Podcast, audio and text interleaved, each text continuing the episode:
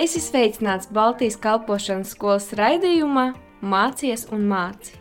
Īstā vieta, kur atklāt savu aicinājumu, sagatavoties un to īstenot.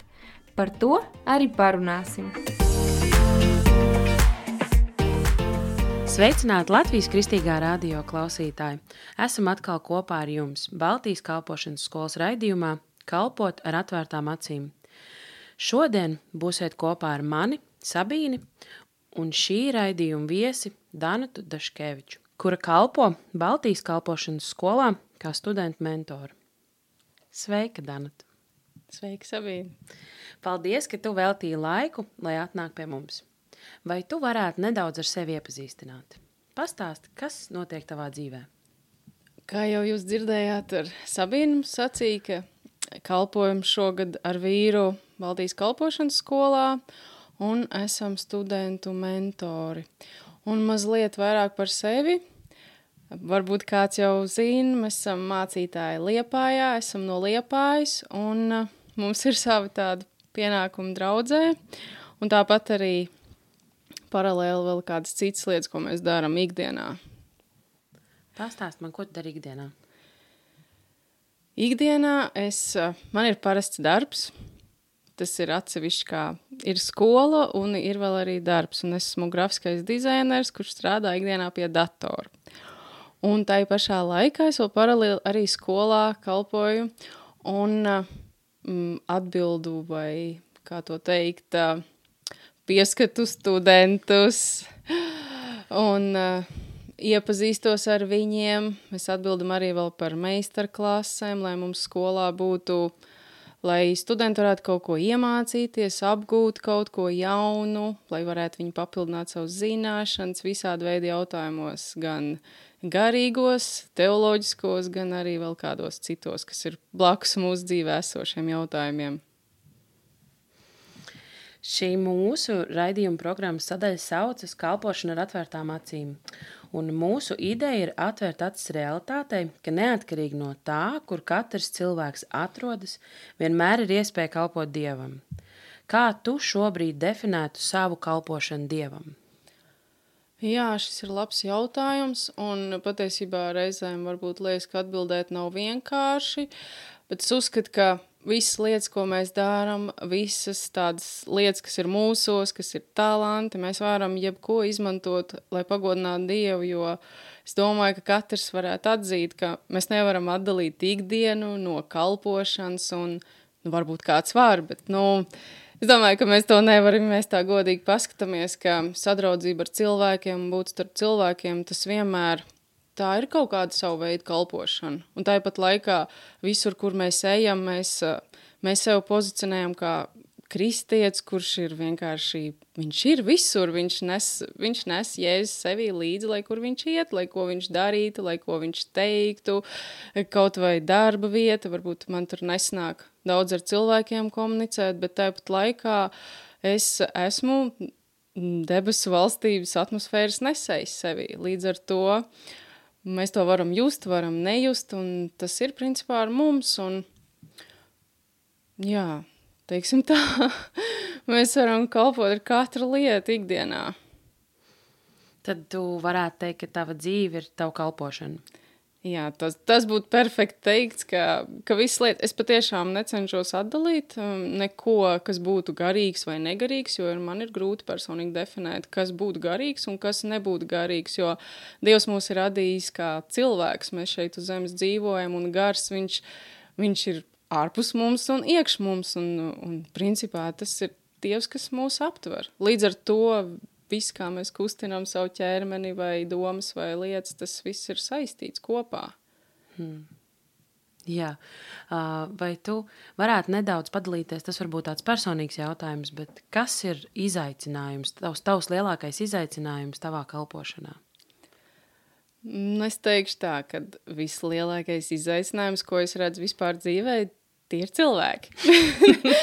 tā ir sadraudzība ar cilvēkiem, tie ir cilvēki, kur ir apkārt. Un, un ar katru cilvēku ir jāizveido īpašs konteksts, ir jāatrod ar viņu tāds īpašs tāda. Kaut kāda tāda saikne, varētu tā teikt, ka pieeja katram cilvēkam ir uh, identiska. Viņi ir personalizēta. Tā ir vienīga, viena vienīga tieši ar to cilvēku. Un, un visu dzīvi vienkārši es personīgi cenšos atrast ar katru cilvēku to īpašo, kā šo pieeju pie, pie lai mēs varētu būt viens ar otru kopā, lai mēs varētu parādīt, atklāt mīlestību otram cilvēkam un uzklausīt, uztvert. Un es domāju, ka man vēl kāds noteikti piekritīs, ka tas nevienmēr ir vienkāršs jautājums. Jo tāpat laikā, piemēram, iet uz darbu un darīt kaut kādas lietas, viņas ir kaut kādā ziņā vienkāršas, jo viņas atkārtojas, mēs viņas varam iemācīties. Un, bet tieši kā izaicinājums, nu, cilvēki, tas ir milzīgs izaicinājums, jo nekad nevar būt gatavs un zināt. Un tāpat laikā, ja, piemēram, es domāju, ja mēs teiktu, ka es esmu gatavs un man nevar pārsteigt, es domāju, ka Dievs vienmēr mūs pārsteigs ar kādu īpašu rozīnīti mūsu pulciņā. Esmu redzējis to darbībā, tā, ka tu vari neuztraukties, viss ir kārtībā. okay, tas man priecina. Mēs šeit skolā zinām, ka tev ir īpaši talanti. Mēs zinām, ka tu šoji un zīmē un glezno. Tev ir mākslinieks sirds. Un tad man tev ir tāds jautājums, vai ir iespējams kalpot Dievam arī caur mākslu? Tas ir vēl viens labs jautājums, jo es personīgi esmu par to daudz domājis, un man ir bijušas šīs domas par to, ka iespējams, ka man vajadzētu mākslu mest pie malas, un ir bijuši brīži, kad, kad es atgriezos pie Kristus, ka es um, atdevu visu to prom. Nu, es tā burtiskā nozīmē atdevu visu savus krāsas sotus projām, jo es gribēju, lai, lai Dievs man kaut kā īpaši kā, pieskarās, lai viņš man uzrunā īpaši, ka es to varu pielietot. Un pagāja kāds laiks, un es sapratu to, ka patiesībā mēs varam to jebkur pielietot.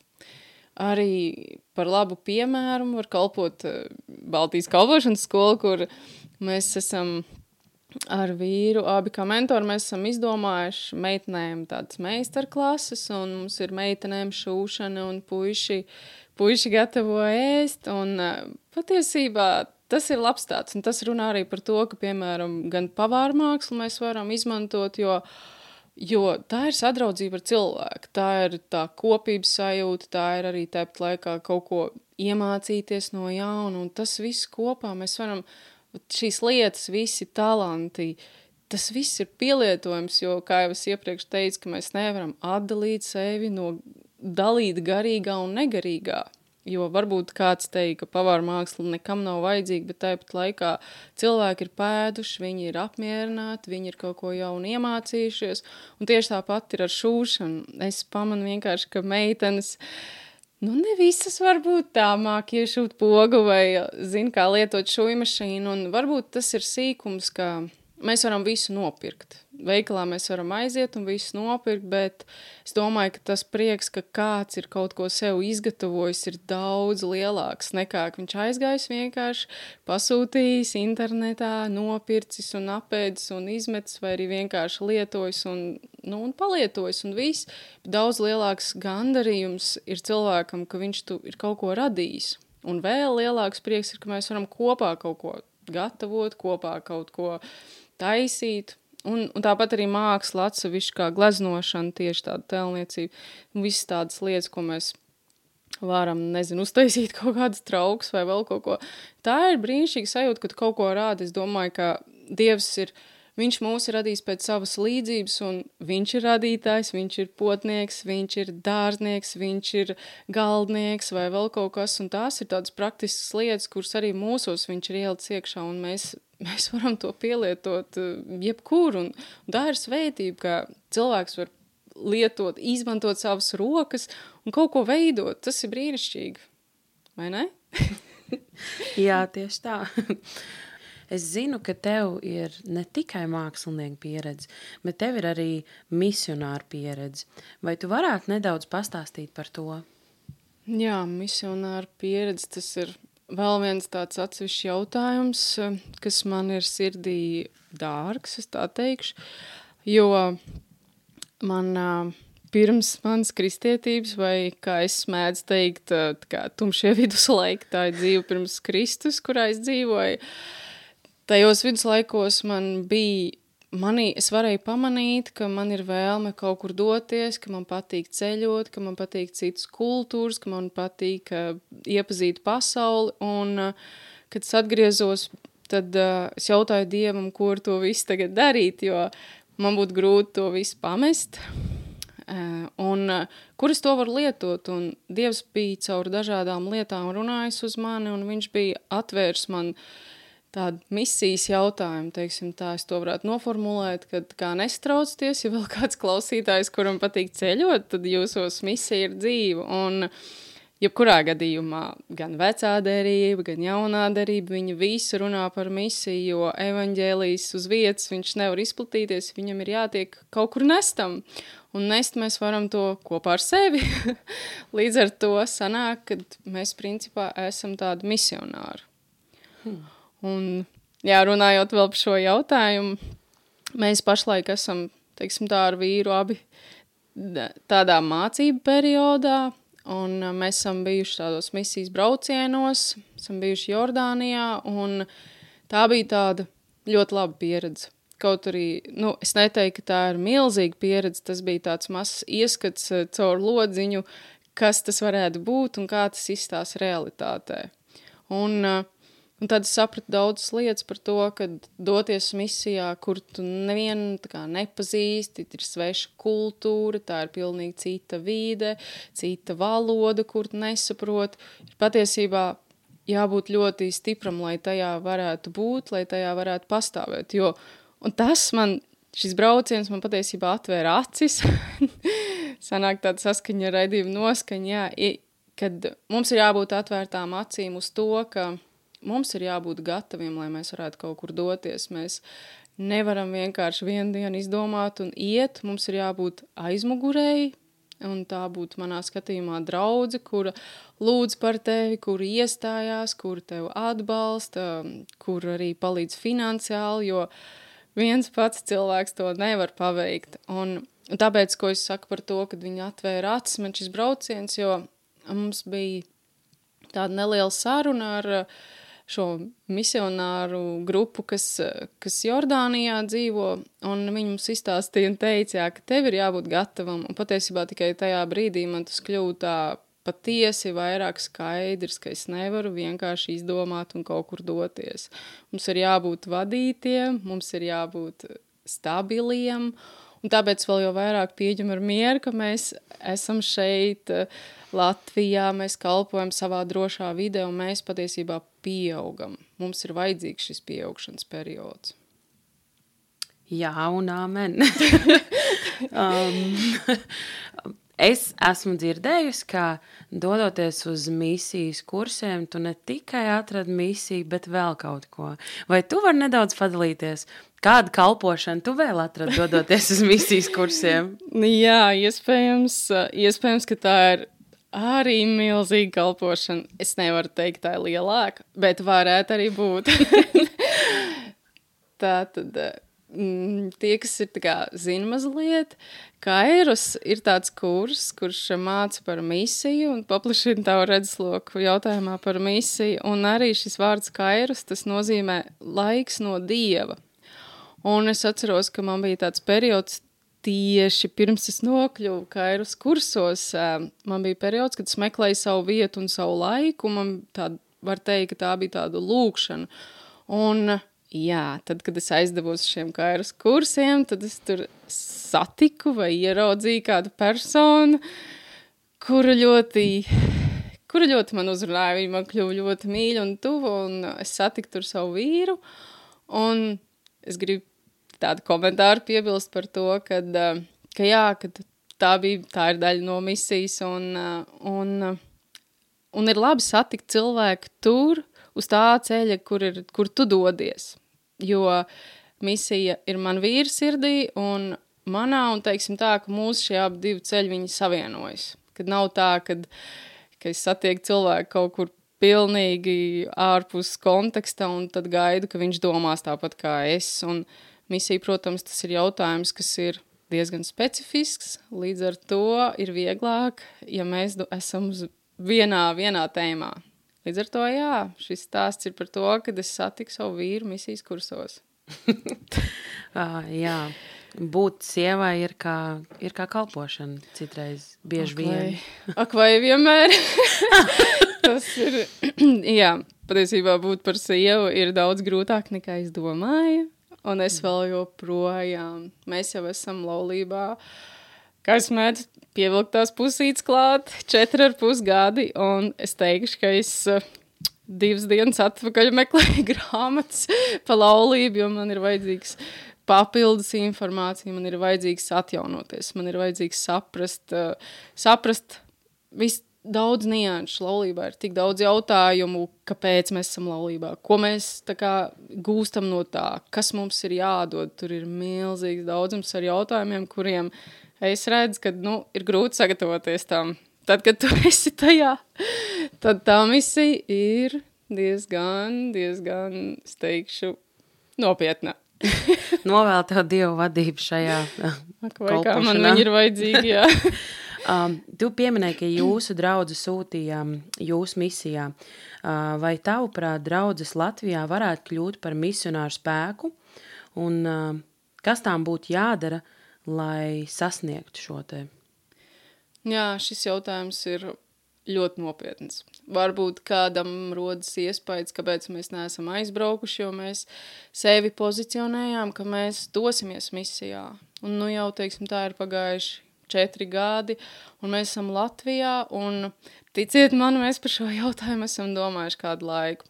Bet kas ir tāds jautājums, tā, kas mūs notur pie šīs domas, ka mēs dosimies, un jautājums, kāpēc. Principā misijai ir tādas dažas pamatlietas. Tas, ka mūsu doma ir par to, ka tev ir jābūt kā sūtītam no draudzes.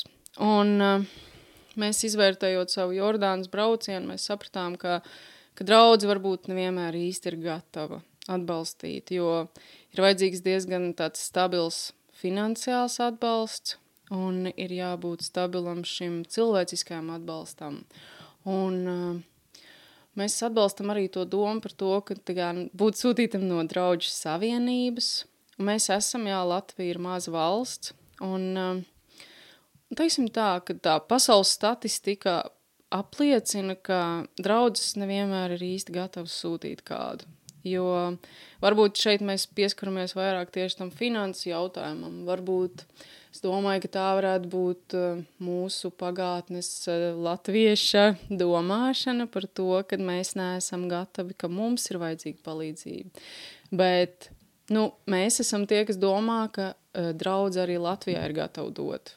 Vienkārši līdz tam ir iespējams vēl jānonāk, ka mēs esam gatavi arī dot, nevis saņemt kaut kādas, nu, varbūt tas izklausās briesmīgi, bet dāvans uz Ziemassvētkiem mēs būtu jau gatavi kā Latvija jau dot citiem, kuriem, kur ir vēl grūtākā situācijā nekā mēs. Mēs esam izauguši, mēs neesam vientuļi, mēs neesam pamesti, mums ir pietiekami daudz resursu, un tāpat ir ar šo misiju, kad Mēs gribētu būt sūtīti no draudzes, no apvienības, un, un draudzēs ir jau notiek tāda informācijas apmaiņa, cilvēki jau mācās un sāk izprast dziļāk šo jautājumu. Un te ir vēl viena lieta par pastāvību, ka vienu reizi aizbraukt, tas nav sarežģīti, to var jebkurš izdarīt, bet ja misija principā mēs saprotam, kā tāda īslaicīga skaitās apmēram gads, trīs, varbūt četri gadi, tad eh, četru gadu pastāvība finanšā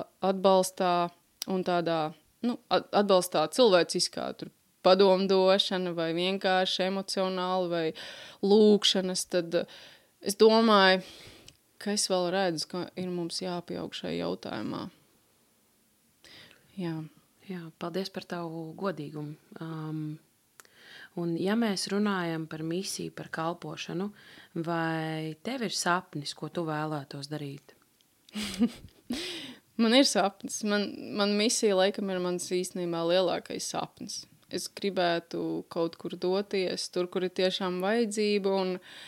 Reizēm ir sapnis vienkārši doties tur, kur nevienam negribas doties, bet tāpat laikā es arī saprotu, ka tam ir vēl vairāk jābūt gatavam. Jo, ja mani mājās var izšaubīt, tad eh, tajā valstī, kuras nonāku, un es jūtos nu, nestabils, tad tur man izšaubīs vēl ātrāk. Līdz ar to man ir jābūt šeit stabilam. Un uh, ir vēl viens atsevišķs jautājums. Mēs esam, es nezinu, neesmu saskaņojis to ar vīru, bet uh, principā mūsu paziņas zina, ka mēs arī gribam adoptēt bērniņu un, un tādas lietas, kad, uh, teiksim tā, es, es ticu, ka tas viss var būt kopā iet un Dievs var, Dievs var uh, apvienot tās lietas, viņš var darīt kaut kādas tādas uh, risinājumus, kurus mēs vispār neredzam. Un, jā, misija un palīdzēt tiem, kur ir tiešām tādā sarežģītā situācijā. Gribētos, jā, ka būtu daļai no tādas lielas misijas. Es nesaku, ka, ka maza misija būtu kaut kas, ko mēs varam darīt šeit uz vietas, jo ir ļoti daudz draugu, kurām ir vajadzīga palīdzība. Patiešām daudz cilvēku dzīvo diezgan sarežģītos, sociāli nelabvēlīgos apstākļos. Vienkārši Dievs kaut kādā veidā ir mūsu īpaši uzrunājis kaut kādā tādā specifiskākā jautājumā. Jā, un tas ir mans sapnis. Un nesen starp citu divas dienas atpakaļ es redzēju tādu sapni, dienas sapnis mans, jā, par to, kad uh, es redzēju tādu sapni, kur bija mazi tādi melnādainie puikas, un viņi man, uh, viņiem rokās bija tāda atvērta bībele, un es viņiem jautāju, bet tev šeit ir tā kā jāatbild uz dažiem jautājumiem, un viņš man saka, skatās acīs un saka, bet zini, tev tad man būs jāevanģelizē. Un es sapratu, ka es zinu, jā, ka mans uzdevums ir evanģelizēt. Protams, šeit ir, um, nav runa tikai par citām tautām. Runa ir par tiem, kuri vēl nepiedara Jēzum. Tā tad jebkura cita kultūra, jebkura cita domāšana, kur vēl pagaidām nav uh, Jēzus kultūra, kur nav Dieva debesu valstības kultūra. Tā tad Mans uzdevums, mans sapnis, kas man jāpiepilda, ir vienkārši jāevanģelizē. Jā, tieši tā. um, Danut, uh, vēl pēdējais jautājums. Okay. um, ko tu teiktu kādam, kurš šobrīd ir savas kalpošanas meklējumos? Kas būtu tavs ieteikums? Mans ieteikums ir meklēt. Un kā mēs varam meklēt? Es domāju, ka ir pirmām kārtām ir jādara viss, nu, teiksim tā, tas, ko mācītājs tavs saka darīt, un līdz ar to tas var būt reizēm tas, ko tu vēlies, un arī reizēm tas, ko tu nevēlies darīt, bet esmu pamanījusi, ka cilvēks var atrast savu vietu, ja viņš ir darījis daudz ko teiksim tā, lai tu saprastu, ka bērnu kalpošana vispār nav priekš tevis, tev viņu vajadzētu pamēģināt. Nu, tad to vari. un tieši tāpat ir ar visiem citiem kalpošanas, nu, kalpošanas veidiem vai vietām, ka pamēģināt visu. Jo tas, jebkurā gadījumā, uh, cilvēks, viņš kļūst, teiksim tā, vairāk spēj saprast citus, ja viņš ir bijis vairāk vietās, vair, vairāk kaut ko pamēģinājis, un viņš var būt iejūtīgāks. Un tas patiesībā kristietībā ir viens no tādiem būtiskiem momentiem, ka iejusties citādā, ja tas vispār kaut mazliet ir iespējams, tad uh, pamēģināt kaut kādas lietas. Nu, tā kā ne, ne, nesmādēt kaut ko, vienkārši pamēģināt. Pamēģināt vienkārši būt par to, kas durvis atver. Pamēģināt par to, kurš vienkārši, um, e, kurš vienkārši uzklāja galdu, vai uzaicināt ciemos, vai būt mājas grupā, vai vēl kaut kā. Tātad tu vari principā pamēģināt visu, un tad redzēs, kas tev vislabāk izdodas un kur tev Dievs uzrunā īpaši. Es domāju, ka šajā brīdī viss kalpošanas vadītāji gavilē par šādu oh, ieteikumu. Ir īpaši bērnu un jauniešu kalpošanas vadītāji. Um, labi, Danut, paldies tev. Paldies, ka tu dalījies. Un um, paldies arī jums, radio klausītāji, ka klausījāties. Un es tiešām ceru, ka jūs katrs ieguvāt kaut ko priekš sevis. Atgādināšu, ka mēs tiekamies nākamnedēļ, kā parasti, 17.10. vakarā. Lai Dievs jūs bagātīgi svētī! Klausījies Baltijas kalpošanas skolas raidījumā Mācies un māci.